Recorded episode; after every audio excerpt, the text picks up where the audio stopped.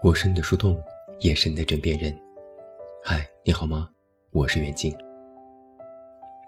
开篇先和你讲两个伤害场景。一是当你满怀爱意的接近一个人的时候，他倒也不是没有回应，就是数算盘珠子的，扒拉一下动一下。他从来不主动约你，但你叫他，他也出来。更不要说什么生日礼物、节日礼物。能出来见见你，感觉就已经是礼物了。时间久了，你会怀疑，我这是一腔子热血单向奔赴，剃头挑子一头热吗？第二个场景是你的朋友们，也很少主动约你。每次发起活动的都是你，就算是你主动邀约，其他人也稀稀落落，总是有这样那样的事儿，实在是难凑齐那些人。但你又会看到他们在朋友圈里刷着其他聚会的照片，心里难免会想：原来他们也是会主动约人的。时间久了，你也会怀疑，我是不是一个不被爱、不受欢迎的人？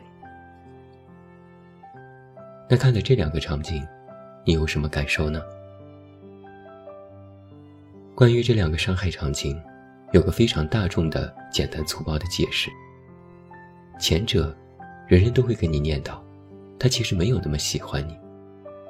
后者也是有名人名言的，不必在乎那些不在乎你的人。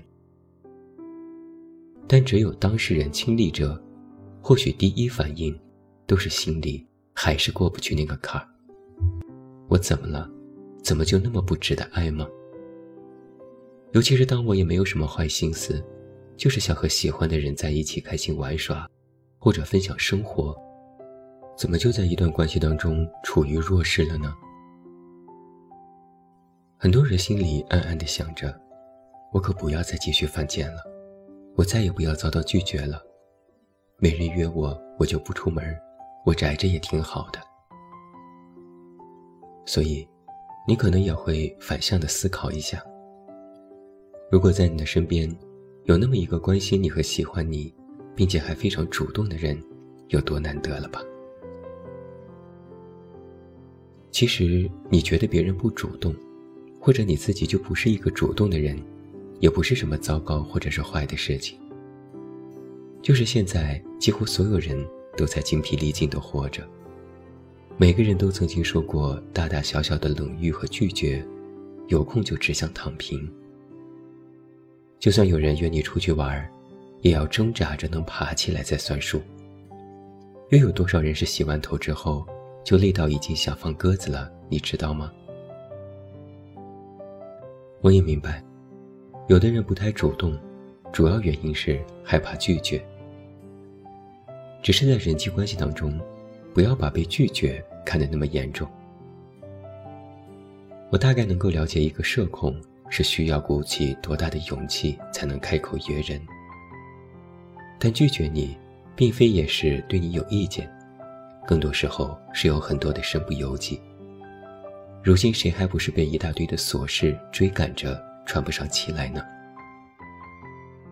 那你再看看拖延症，不仅仅是对人，就是对自己想要做的、必须做的事儿，都采取了回避态度。能躲一会儿，能拖一会儿就是一会儿，何必非要认为是自己不行呢？我也大致能够理解，从一个热情主动人格，变成在家死宅人格的心理过程。首先，肯定是被拒绝的滋味并不好。本来是兴致勃勃的想和朋友、恋人一起玩耍，本来都想好了要如何如何，如今计划落空，只能在家抠手，那还不如一开始就别抱期待。其次是，当你看到别人都忙得热火朝天。不禁要对自己怀疑：我是不是太闲了？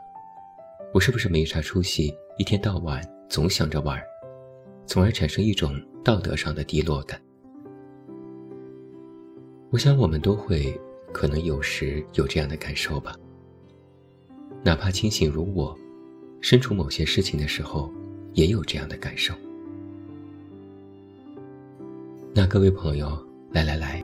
让我撸起袖子给你解一下惑。其实，每当我们谈论起人际和感情的时候，总是一个复杂的集合体，很少有单向原因，而是各种情况交织在一起的。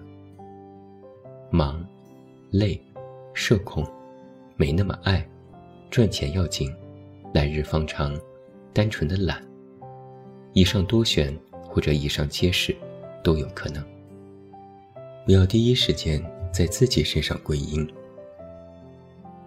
其次，你要相信的是，在这个世界上，有主动性人格就有被动性人格。有人充满好奇，愿意每天在路上探索，也就是有人就是喜欢静静坐在原地等待。我们不是非要把另外一个人掰成自己这样，而是说，偶尔他陪你上路看看。或者你偶尔陪他坐会儿，就挺好的。所以这里说到了一个关键点是，无论是什么样的热情和爱，都是要有回应的。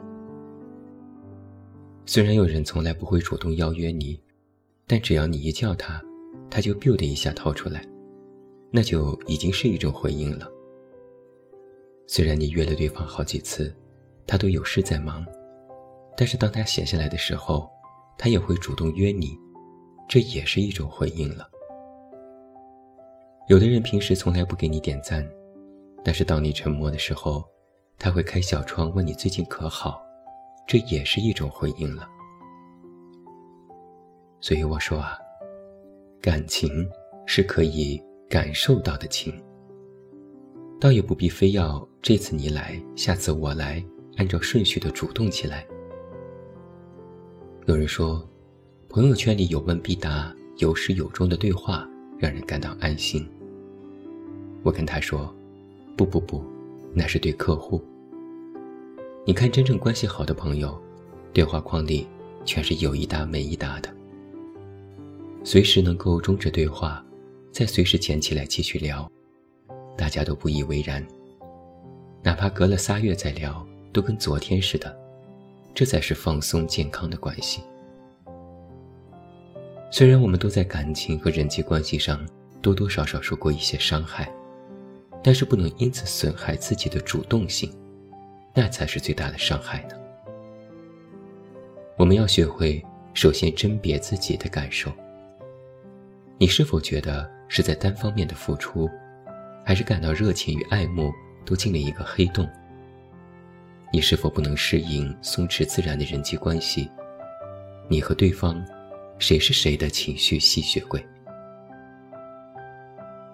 有的人就是不擅长发起，但可以很好的配合；有人一直想索取，就带着微笑静静的等着你；有的人就喜欢你来我往，这次你下次我，感觉公平没负累。甄别自己的感受。就是选择对你有回应的人，无论是哪一种回应的方式。建立人和人之间松弛的关系，彼此都不要给予压力。在这样的情况下，被拒绝就不会有挫败感。良性的关系是不需要理由和原因，还有借口的。我一直都说，主动型人格是会传染的。你能够一直充满热情的去做某件事，你能够一直热忱的对待他人。如果对方不是黑洞，那么他也愿意回应你，那么大家最后就会变成差不多的人。就好像是我的一位死宅的朋友，被我孜孜不倦的骚扰，现在也终于会主动问我，没事要不要上街遛弯去了。所以我说，还是要做一个主动的人呢。我从来没有觉得人主动一些就是讨好型人格。相反，我觉得一个人只有主动起来，才是自己人生的掌控者。我们依然有热情，有激情，有好奇，有爱，依然愿意探索，依然愿意行动。哪怕碰壁或冷遇，也不会阻止作为一个发起人的决定。当你主动的时候。你其实也是在增加自己的经历和阅历，你越来越有甄别的能力，也越来越能够推动一件事朝着自己想要的方向发展。当然，我没有说被动型人格不好的意思，他没有在潮水中保持不变的定力。只是一个主动的人，会更容易给自己主动带来快乐的能力。主动型人格还会将积极乐观从人际关系当中传达到其他事情上。当你慢慢的习惯了凡事先主动了解、动手，你就能够慢慢的摆脱拖延症、遇事不决、选择性困难症等等，摆脱坏的关系也就格外的干脆利落。遇事先想想，我选的，我先动手的，这种感觉其实也不错。总结下来，我今天的观点是：做人要保持一点松弛感的主动性，不用在任何时候都等着别人来张罗，也不用自己只是想被动站在原地就等着别人去靠近。我始终认为。主动或被动，都是一种诱因。里面包含着的，是你对自己人生的态度，以及你对亲密关系的看法。只是，为了曾经的某些事情，就彻底关上自己的心门，因为一次被蛇咬了，就真的恐惧仅生，其实不太值得。人们往往为了避免受到曾经类似的伤害，就绝对不再靠近。是一种预防风险的行为，只是难免就会将以后的良人也都拒之门外。那么，保持一点主动性其实是有必要的。就像是别人给予你什么，你给予了回应；你给予了别人什么，也可以得到回应。彼此回应的共振，才是感情的良性频率。如此。